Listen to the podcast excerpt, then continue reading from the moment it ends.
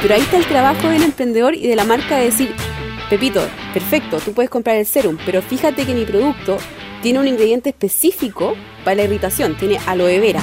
Esto es la Academia de Emprendedores y yo soy el alumno Leo Meyer.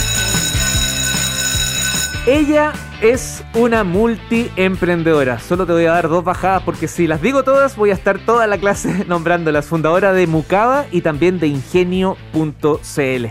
Em, Claudia Ahumada lidera este curso llamado Preguntas claves para conocer a tu cliente. Así que tengo la impresión de que hoy día van a salir hartas preguntas, pero muchas más respuestas. ¿Cómo está, profesora? Un gusto saludarla. Hola, Leo, ¿cómo estás tú? Bien, pues feliz. Qué, bueno, yo también. ¿Cómo estuvo? Cuéntenos como, como para partir nomás, ¿cómo estuvo la actividad que hizo junto a los auditores, alumnos y alumnas de la Academia de Emprendedores para que conozcan uno de sus sitios web? ¿Le fue bien? ¿Le fue mal? ¿Hubo visitas? ¿Subió? No pasó Mira, nada. me sorprendí, la verdad es que, que mm, estaba como bien expectante con, con, el tema y se suscribieron como 35 personas, así que yo, yo, consideré que eso fue un exitazo. Estoy muy contenta con eso. Así somos los alumnos y alumnas en este espacio, pues, profesora. ¿Ah? Somos motivados. De todas maneras. La M no de es de medianos, es de motivados.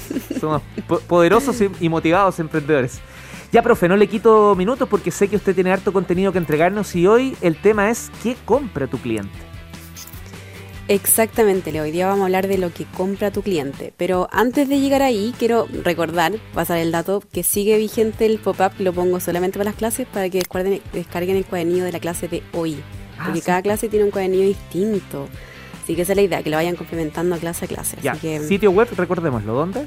Ah, verdad. Ingenio.cl con doble N. Perfecto.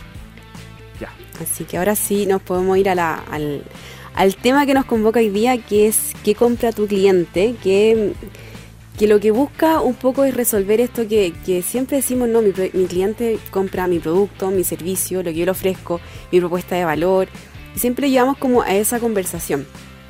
Y muy pocas veces no, nos cuestionamos qué es lo que hay detrás de la compra del cliente. Uh -huh. eh, y esto tiene que ver un poco como con la necesidad que hay detrás, cuando lo hemos escuchado hartas veces, el tema de, de decir eh, resolver el dolor, buscar el dolor del cliente, la necesidad, el problema que tiene el cliente.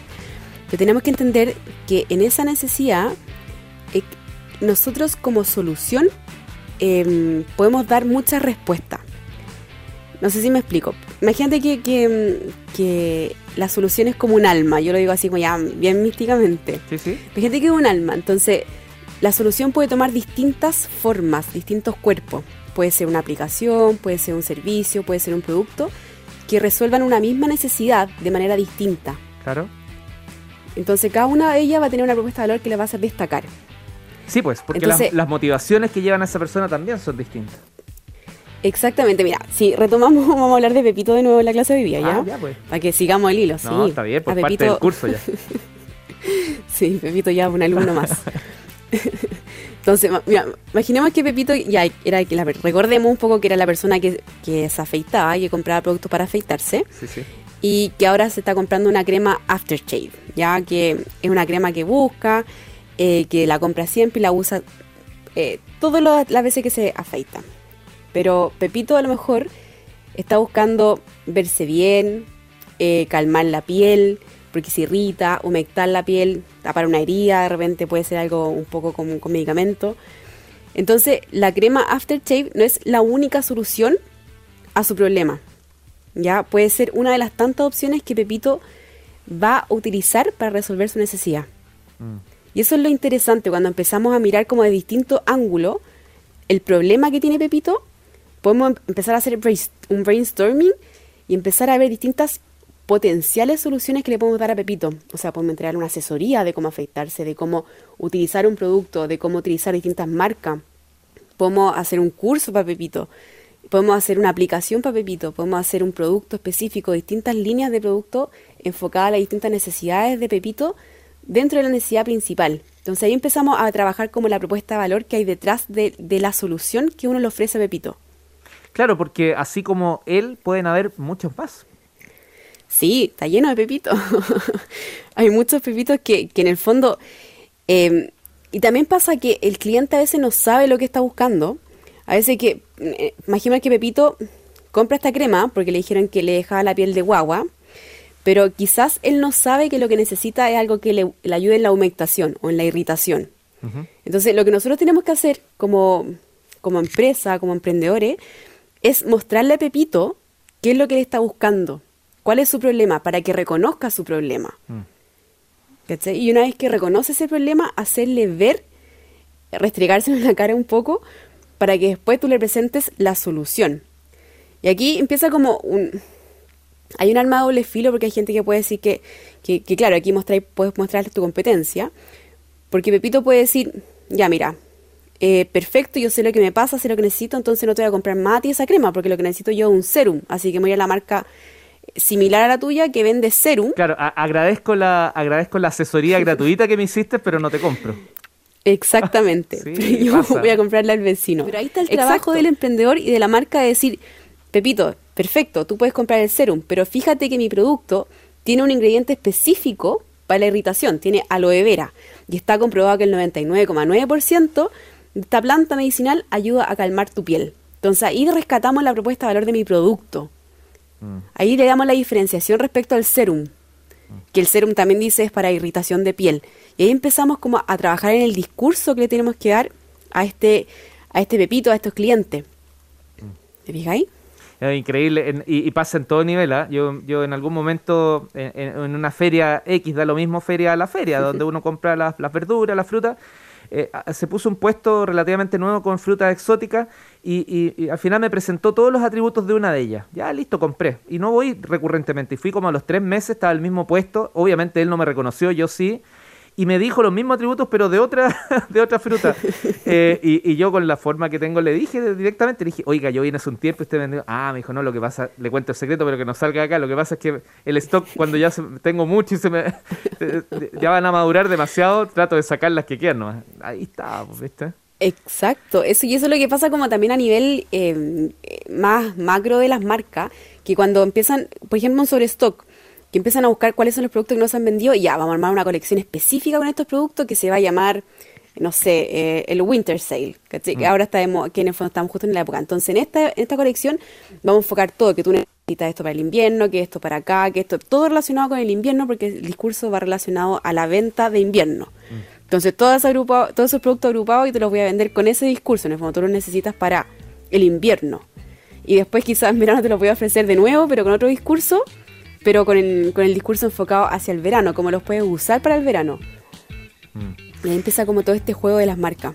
Hay que tratar, sí, de, desmarcarse aprovechando el juego de palabras, porque, claro, todos te ofrecen el descuento, el descuento sobre descuento, eh, eh, por última vez un descuento único e irrepetible, y al final tú avanzas en el tiempo y, y dices, ya, este descuento me lo pierdo ahora, pero en dos semanas más va a estar de nuevo. Exactamente, y por eso es tan importante, que lo vamos a ver más adelante, no diferenciarse por tu precio. Que tu propuesta de valor sea tan importante que el cliente sea capaz de pagar un peso más, mil pesos más, diez mil pesos más, pero que prefiera tu producto o tu servicio sobre tu competencia. Y que no sea. Y ahí es cuando uno entra directamente como al corazón de tu propuesta de valor. Y es lo que te decía eh, en un principio, que en el fondo lo que queremos es darle todas las miradas posibles, como mirarlo desde todos los ángulos, a esta solución y ver cómo podemos mejorar esa solución, cómo podemos perfeccionarla y cómo podemos dirigirla de mejor manera hacia la persona que queremos vender. Porque después tenemos que pensar en cómo comunicamos esto que queremos vender, que queremos ofrecer, nuestra propuesta de valor, cómo se la hacemos llegar a Pepito. Mm. Y ahí volvemos a lo de Pepita y a lo mejor le vamos a decir a Pepita que, eh, que a lo mejor ella está buscando justo un producto que, que, no le que le ayuda a ella con la irritación de la piel, entonces va a decir, ah, entonces yo voy a comprar este producto a Pepito. Porque su solución también me cae como a mí también como solución, eh, como efecto. entonces ahí pues. empezamos a manejar también la comunicación. Eso es súper importante porque en esa cadena de valor, que es lo que ya se va sumando en el, en el proceso, eh, es, es, lo que va formando lo que podría llegar a ser una comunidad en torno a mi producto o servicio. Exacto, exactamente. Y ahí es cuando tú empiezas a hablar de, tu producto o de tu servicio y empezás a generar una, una marca que empieza a ser única, que empieza a diferenciarse por tu propuesta de valor. Entonces ahí va, después va a dar lo mismo si llega alguien a vender exactamente lo mismo que tú.